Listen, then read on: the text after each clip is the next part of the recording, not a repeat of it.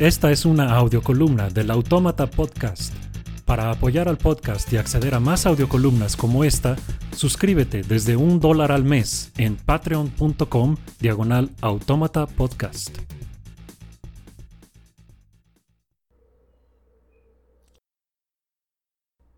Lo único peor que un político profesional es un político no profesional. Le escuché esta frase al autor e historiador Héctor Aguilar Camín hace mucho, pero creo que él estaba citando a alguien más. En el momento populista que vive el mundo, y en particular México, creo que es oportuno hacer una pequeña desambiguación del término élite. He escuchado gente de distintas persuasiones políticas usar el término tanto para criticarlo como para defenderlo, y me parece que suelen equivocar el sentido a conveniencia. Por un lado está referirse al alto desempeño como una señal de élite.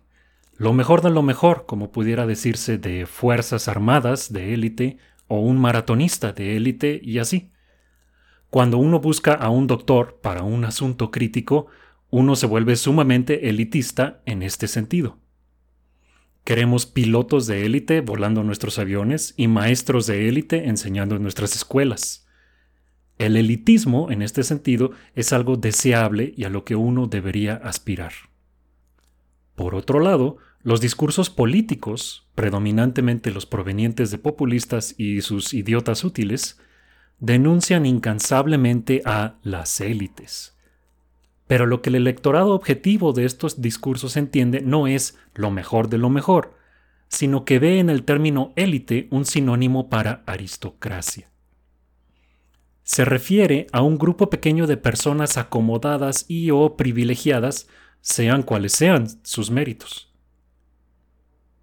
Este sentido de la palabra también se usa en otros contextos económicos y sociales, como cuando se habla de la élite financiera, la élite partidista o incluso la élite clerical.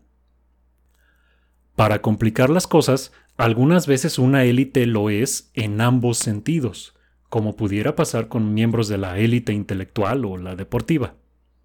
Un deportista profesional de élite tiene tanto méritos como estatus.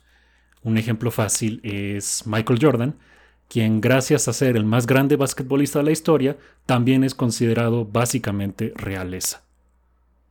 La trampa de la que hay que cuidarse en el contexto político es que los populistas, a propósito o no, se oponen por igual a las élites aristocráticas que a las competentes.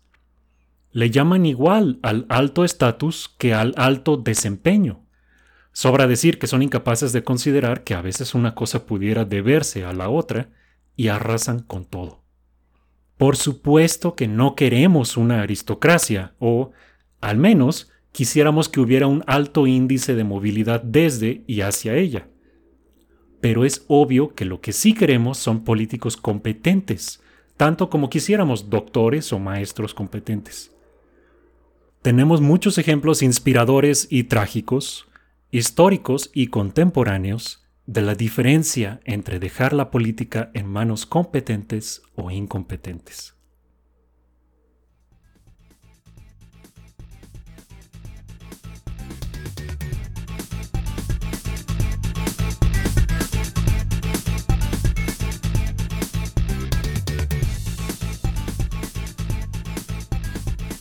Si quieres más columnas y contenido extra como el anterior, apoya la producción del Autómata Podcast en patreon.com diagonal autómata podcast o haz un donativo en la página de apoyo en superautomata.blogspot.com.